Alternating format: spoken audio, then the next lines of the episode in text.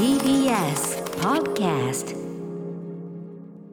はい月曜日になりました。熊崎くんよろしくお願いします。よろしくお願いします。お帰りなさいと言いましょうかねお休みいただきましたので、2週間ぶりと。はいお休みというかね、まあ、先週あの、ねまあちょっと別仕事が。代打で篠原里奈アナウンサー来ていただいて、まああのすごく楽しくやったんですけど、ええ。いやそうそうお休みじゃなくてねあなたはその一仕事してたわけですからね。一仕事、ちょっとな何かっていうことは言えなくて大変申し訳ないんです言えないような仕事。を言えない、まあ、そんな怪しい。人様に言えないような仕事。をそういうこと言うと怪しいですよね。そういうことじゃないですよね。至って真っ当な仕事をしておりまして。はい。大仕事。がね、ちょっとまだ今は解禁になってないというね、そうですね。大仕事をされたということで、ちょっとそっちの話もね、いずれ伺うのちょっと楽しみにしてるんですけども、はい。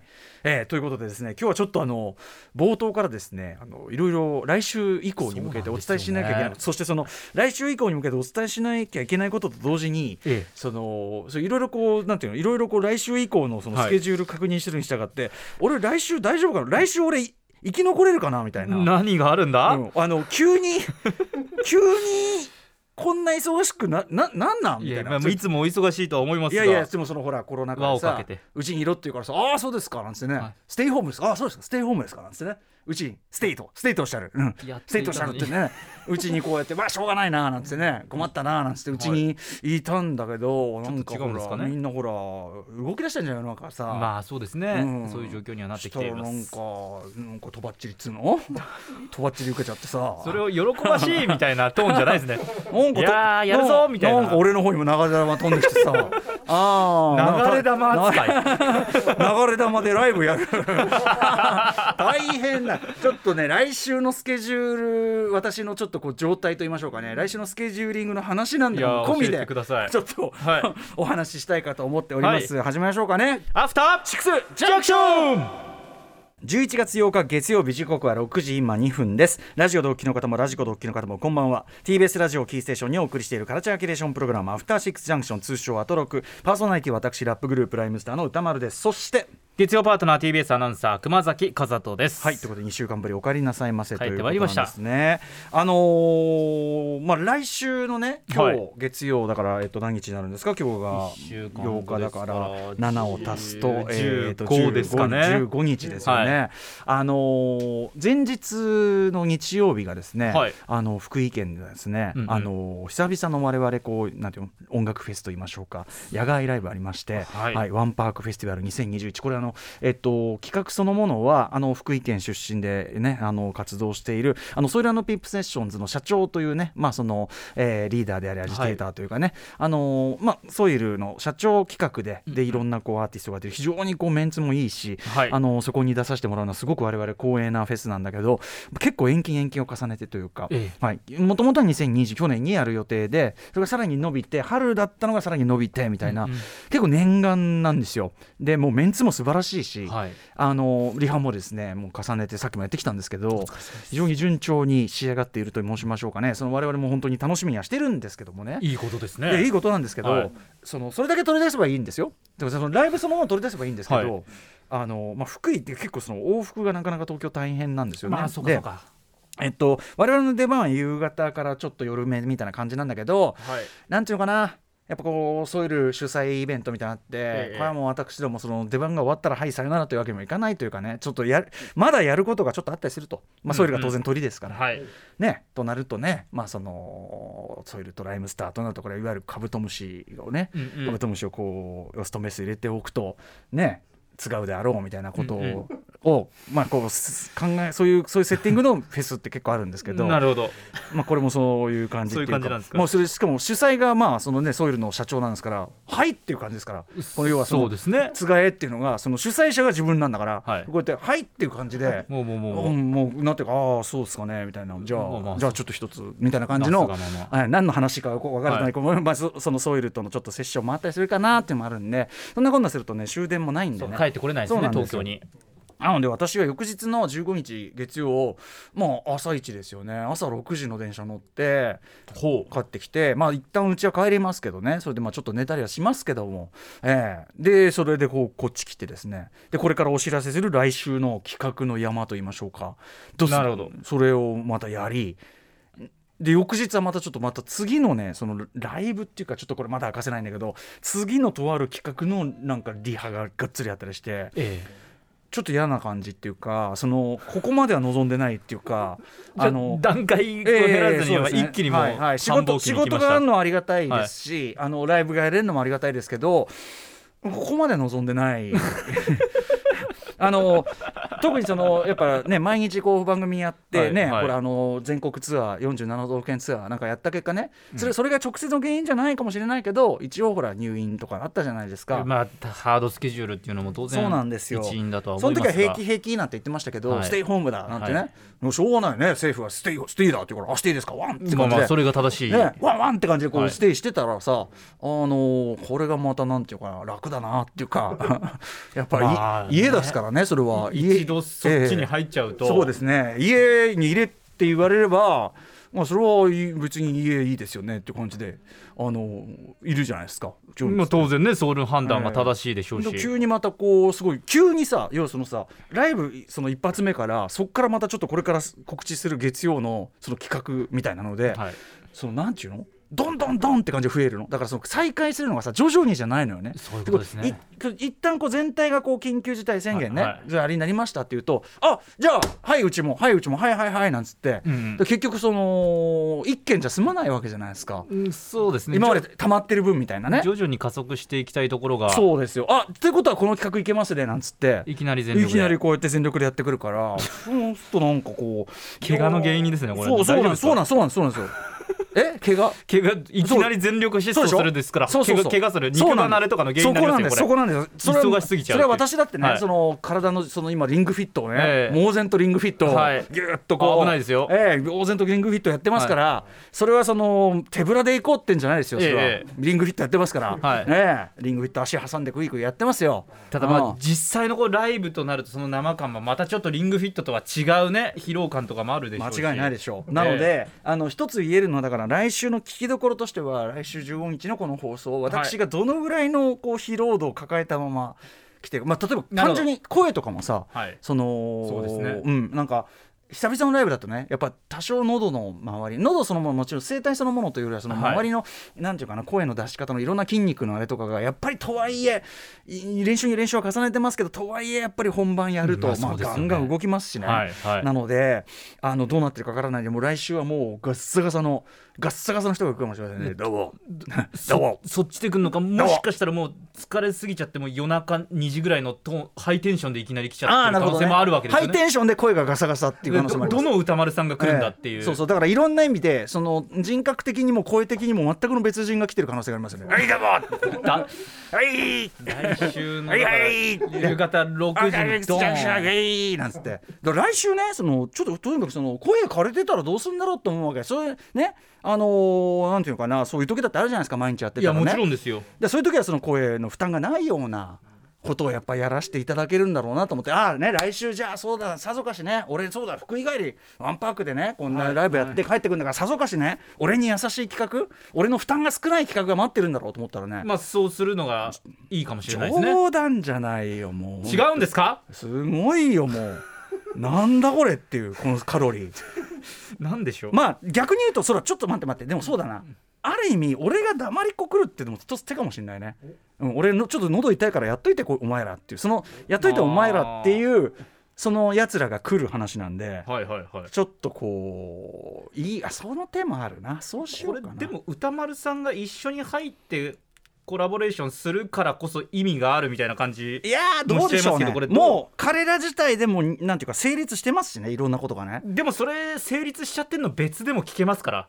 いやどうでしょうね。これだから歌丸さん込みですよ。雑味みたいのはいらないのかもしれないですよね その彼らの、えー、彼らのファンにとっては誰だよこの野郎みたいなさこのガッサガサのハイテンションの親父が「いやいやいや」なんつってうるせえなってことになりますから。そんなこと私にとっても他人ですからそんな私にとっても声ガッサガサのハイテンションの親父は僕にとっても他人。いやいやいやいや。私の中の知らない私なわけですからそんなね第三者に入ってもらっちゃう。だからあんたスタジオに飲んでるんですか？みたいなことだからそれはさ。いやいやいや。事実上。ね？彼ら。彼ら。さあということで。その彼ら。どういうことなのかということで、はい、えーと、番組からですね来週に向けた大きなお知らせがございます。皆さんちょっと頭の片隅には私がその前日ライブだったりとかもうくったくたでやると、はい、だからくったくたの中でやるんだと。そういうことを頭に置いてこの企画を聞いていただきますけどね、えー、まずお知らせその1 Amazon Music のオリジナルポッドキャスト番組が今月から始まります。その名もクリーピーナッツの未来を守りたい。コンプラタイムコップさあ皆さんご存知ですね。クリーピーナッツ今はい。本当に、い、やいやあのー人気あるなあるなとか人気大きくなってるなって言ったからもうなんかそういうレベルを超えて、なんかもう音楽シーンにとどまらずなんかもう各所にどんどん広がってる感じしますよね。俺はねあのどん兵衛の次あのどん兵衛がさはいはい。どん兵衛がほらあの変わったじゃんしれっとさ、はいはいはいはい。あれはやっぱ結婚してる人がああいう役柄要するに一人暮らしの男性で吉岡里帆さんがいてなんかちょっとだけイチャついたりするような展開みたいなのが、はいよろしくないという判断なんでしょうか？いつの間にかしれっと変わってたじゃないですか。はいはい。ねあのおいでやすはい。古賀さん古賀健さんにさうん古賀健さんがすごい抜擢だけど、ええ俺あそこその星野君が消えた時にねあこれ松永あるなと思ってみたのあーまあ確かにラインとしてはなんか、うん置きどころとしてはすげえあるなと思ったんだね松永さんっぽいっちゃもそんなことをお想像あるなって思うようなところに来てるわけよ。もうどん兵衛スレスレなんだよ。どん兵衛スレスレラインなのどん兵衛に手が届くとこみたいな。確かにまああーあーありそうって僕も言いました俺たちだってそれはコンビニに行けばどん兵衛に手が届くよ、はい。そんな話をしてるんじゃないんだよ。どん兵衛の CM に手が届くって話をしてるから。すごい話ですうん。よ。C- どん兵衛の CM に手が届くってことはもう吉岡里帆に手が届く距離だからね。まあ共演ということですからね。ここまで来たかってことですよね。松永がね。クリーピーナッツ。クリーピーナッツの未来を守りたいコンプラタイムコップ。これね、えー大人気ラッパー R 指定と DJ 松永による日本最強のヒップホップデュオクリーピーナッツ、えー最近の活躍ぶり非常に頼もしい限り私もね、えー先輩としては嬉しい限りなんですが可愛い後輩ですよ、可愛い後輩なんですがまあ、なんと言いましょうかね。やっぱちょっと心配なのは、はい。まあこれだけこう注目度が高まってきますとね、え脇が甘い。脇が甘いえなんか一発で凋落しちゃう可能性あるんですか？そう。僕は前から松永に関してはすいませんね。松永の話してってね、はい。あのー R だって問題ですよ。あいつだって遅刻癖がね、まあその話はねそうなんですよ。ああいうの伺いありますしね、はい。あとそのなんだろうなまあ髪型とかもさうんうん。なんていうの？そのなんていうかな？髪型。い飲食店であの人出てきたらやっぱ嫌じゃない？そのか何その髪ってことになるじゃないですか、R さんですか？うん、でこうラーメン食ってたらずーってこうさ来た子嫌じゃん。まあ万万が一そういうことがあったらあれですけども。うんそうそうこれはだからその飲食店に働いた場合じゃあそれだからグルメ企画なんかもねあるかもしれないですよね。あーまあまあまあまあまあえーこれこれも先の話ですけど、はいはいはい。とか、まあ、松永に至ってはその、まあ、いつかお前絶火事件起こすんじゃないかなんてことは言ってますよね。でそのやっぱ可愛い後輩がここまで上り詰めたのに、そのなんていうかなキャリアを絶たれるこういうことをやっぱり望んでないわけですよ。もったいないですうん、ねやっぱり彼らにはこのままこうね、こう成長してそのさらにさらに大きな存在になり、はいはい。えー成功していただきたいためやっぱりその彼らの脇の甘さというのをまあリスナーの皆さん、まあ、 Creepy Nuts ファンの方々、ピーナッツなんてことを言われてるようですね、はい。若者の間ではピーナッツなんてことを、ピーナッツ族なんてことを言われてるらしいですね。いい。えー、みゆみゆき族、たけのこ族、ピーナッツ族、こんなことを言われてるよねそこまで来たそこまで来たわけですね。若者風俗の流れとしてそういうのがあるみたいですよ。うん、だからそういうピーナッツ族の皆さんもそうですし、このアトロクを聞いてる皆さんもね、 Creepy Nuts 皆さんお好きでしょうから。はい。えーぜひ皆さんその彼らの脇の甘さというのをええこちらが先回りしてタイムコップ時間警察としてこれ未来はちょっとね、うん未来はしょうがないですよ。彼らが何をしでかすかというのはこれから、はい。はいまあ、未来は問題なくしたいので、はい。あの過去ですね。過去にやっぱタイムス我々こうタイムマシン、あのー古雑誌とか古記事といった、ウェブ上の古記事といったやっぱりそのタイムマシンがございますんで過ね。去ですね。えーうん彼らの過去に関してですねこういろんなこう発言をしているのを、まあ、その大丈夫かそれっていうので。でもままずかったらちょっと先に謝っとけみたいなそういうちょっとコンプラタイムコップというのに皆さん稼働していただきたいんです。なるほどなるほど。ちょっとどういうことか言いますね、はい。えー例えばですね2016年海遊というサイトのインタビューで R 指定さんこんなことをおっしゃってますいわく、えージブラさんのラップが好きだったジブさんのね、えー不良の音楽なので自分にはできないと思っていたしかし中2の頃にライムスターならばグレイゾーンを聴き直感的にあ自分でもできるかもなと思えたとのこと、えーこれあのことねことがあるごとに語ってくれてます,、そうですね。ライムスターが、まあ、松永も含めてライムスターがいたからって言ってますけど、これよく考えると、うんうん。そのジブさんには敷居の高さを感じてるのにそのライムスターは あこんなのできんなっていう。まあ捉え方一つですけどね。えーそうですね。そのていうかそうじゃない？そう言ってるからねまあまあ文章としてライムスターだええ。だと届く届くでしたけど、えー自分にもできるかな。自分にもできるかな。そうですね。なんでこの後年まあすごく親しくなった結果、はいそのやっぱ「オールナイトニッポン」とかでええ。もういじり倒してるわけじゃないですか、まあ、ジブさんのこともいじってますけど、えまあなんつうかあーっていうかそのあーあなんかうんそのニュアンスとしてはそういうことだったのかなみたいな。え なるほど。あのねボスザ MC のことが絶対ディスいじんないと思うんですよね。人を選んで、ええとか人人見てますそれは。間違いなく。ライムスターだったらジブも多分あってあこいつが怖いわけじゃねえなって思ったと思うんですよね。なるほどなるほどジブのあ音楽の醸し出す雰囲気は怖いけどジブは怖くない。そうなんですよ。実際すごくソフトなね、はいはい。人当たりジェントルな方ですから、あのー多分そこでだから彼の中でグッとこうハードルが下がったんでしょうね。僕なんてもうそれはもうねあなんだこのなんだろうこのその背丈に対してこの小さく見え方 なんだろう。そんなことクリーピーのお二人は思ってるんですか？思ってたのかなってことじゃない。だからそのあの まあそのあたりね例えばこの2016こういうだから一見先輩のことを立てるようなインタビューもはい。これ読み方次第によってはちょっとってこともありかもしれまあ確かにね読み取り方でどうでも思えそうな。同じようなラインですよね、るんですか？2021年8まだまだあるんですか？月、音楽のあたり、えーこれ、松永さんのインタビューです、オールナイトニッポンゼロのイベントでジブラさんを面白おかしくいじった件について尋ねられた松永さんは、こんなこと言ってます、日本のヒップホップシーンではジブラジブラさんやライムスターからすると、俺たちは孫世代だから、いろいろ許していただいているのもあるかもしれませんね、先輩方について、えー先輩方にいつも本当にご迷惑をおかけしています、かっこ笑。ね、まずね、まずちょっと俺今、あのーはっと思ったんですけど、ええ。ジブラさんやライムスターからすると、まずまずこのこっち継承略なわけですよね。確かにジブラさん。えーそうですね。今気づきましたけどね。本当だ。そうですね。ライムスター。こういう皆さんこういうレベルです。こういうレベル。こういうレベル。あのーこれなんか探したら本当たくさん出てきそうな。え、ーあとやっぱその最後の「かっこわら」ですよね。どうも。本当にご迷惑をおかけしてますね。松永さんの格好悪ですね。しかもほら今やもう彼らはそのスーパースターになってるわけですからこれはもうなんていうのかな。力関係から言ってもなんていうかちょっともうなんつうのちょっとえあっ？ていうかこうなんかこうメジャーアーティストからこんな弱小グループが。そんな。これでもねあの、え。